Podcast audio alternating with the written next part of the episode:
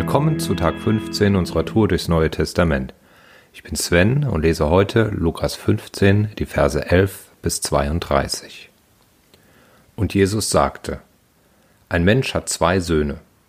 Und der jüngere von ihnen sagte zum Vater, Gib mir, Vater, den Teil des Vermögens, der mir zusteht. Und er teilte ihnen den Besitz.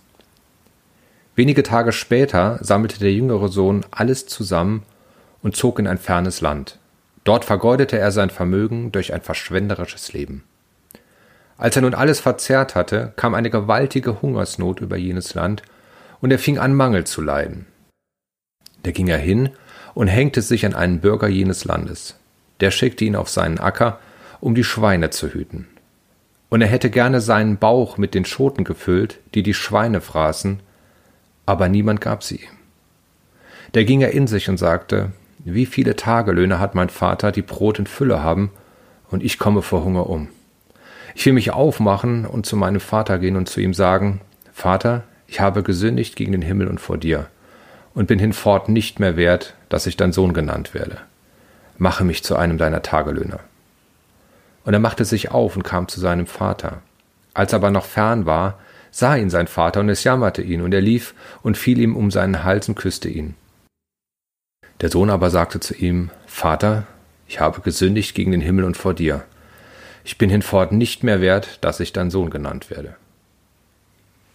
Aber der Vater sagte zu seinen Knechten, Bringt das beste Gewand herbei und zieht es ihm an, und gebt ihm einen Ring an seine Hand und Sandalen an seine Füße.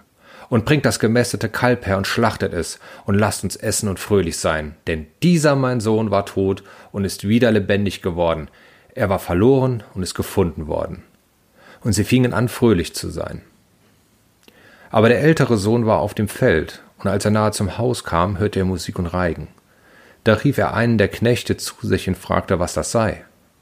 Der sagte ihm, Dein Bruder ist gekommen, und dein Vater hat das gemästete Kalb geschlachtet, weil er ihn gesund wieder hat. Da wurde er zornig und wollte nicht hineingehen. Da ging sein Vater heraus und bat ihn.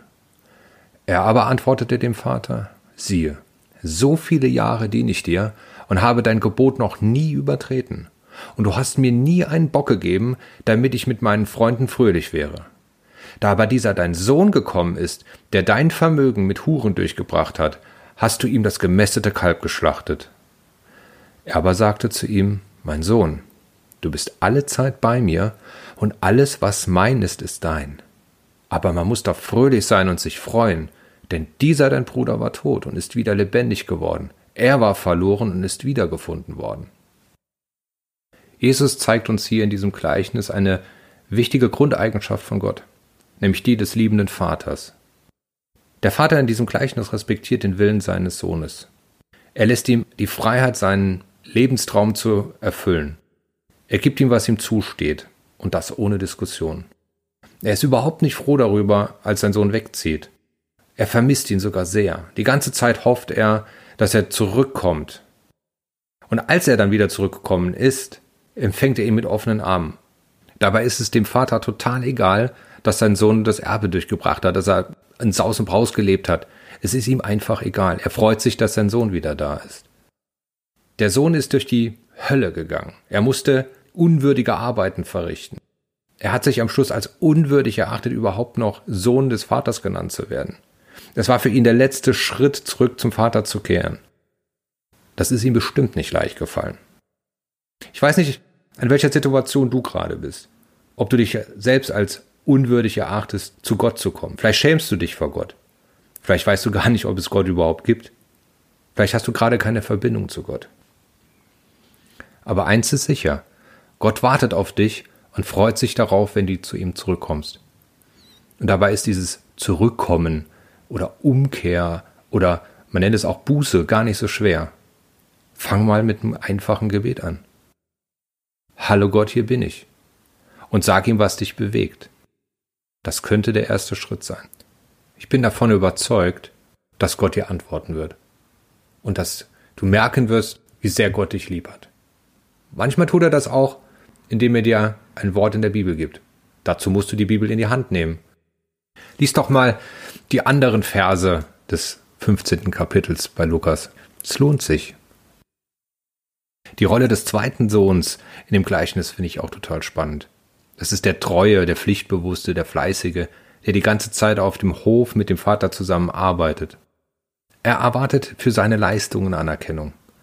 Er ist total unzufrieden und beklagt sich beim Vater, dass er, der Vater, ihm kein Fest bereitet hat, noch nicht mal einen Bock zur Verfügung gestellt hat, damit er mit seinen Freunden feiern kann. Dabei verkennt er, dass er eigentlich die ganze Zeit optimal versorgt war. Dass er die ganze Zeit Feste hätte feiern können. Er hätte nur fragen müssen. Aber er ist neidisch. Er ist neidisch auf seinen jüngeren Bruder. Was mir hier auffällt ist, wir sollten nicht auf das schauen, was andere haben, sonst verpassen wir das, was wir schon haben. Manchmal lohnt es sich einfach mal die Perspektive zu wechseln. Einfach mal den Blick darauf zu legen, was Gott bereits für dich getan hat. Wie er dich versorgt, welche tollen Begegnungen er dir gegeben hat, wann er, er dir geholfen hat, wann er deine Gebete erhört hat. Da gibt es ganz schön viele Gründe, sich zu freuen, weil Gott ist immer bei dir, jeden Tag. Und weißt du warum? Weil Gott dich lieb hat, weil Gott mit dir zusammen sein will, weil Gott sich ganz unwohl fühlt, wenn du nicht bei ihm bist. Ich bin selbst Vater und freue mich jedes Mal, wenn meine Kids sich melden, wenn sie anrufen, wenn sie immer auf Besuch vorbeikommen. Also lass Gott nicht warten. Ruf ihn an, treffe ihn im Gebet, treffe ihn beim Bibellesen. Er wartet auf dich. Jetzt geh und lebe, was Gott dir gegeben hat. Er segne dich.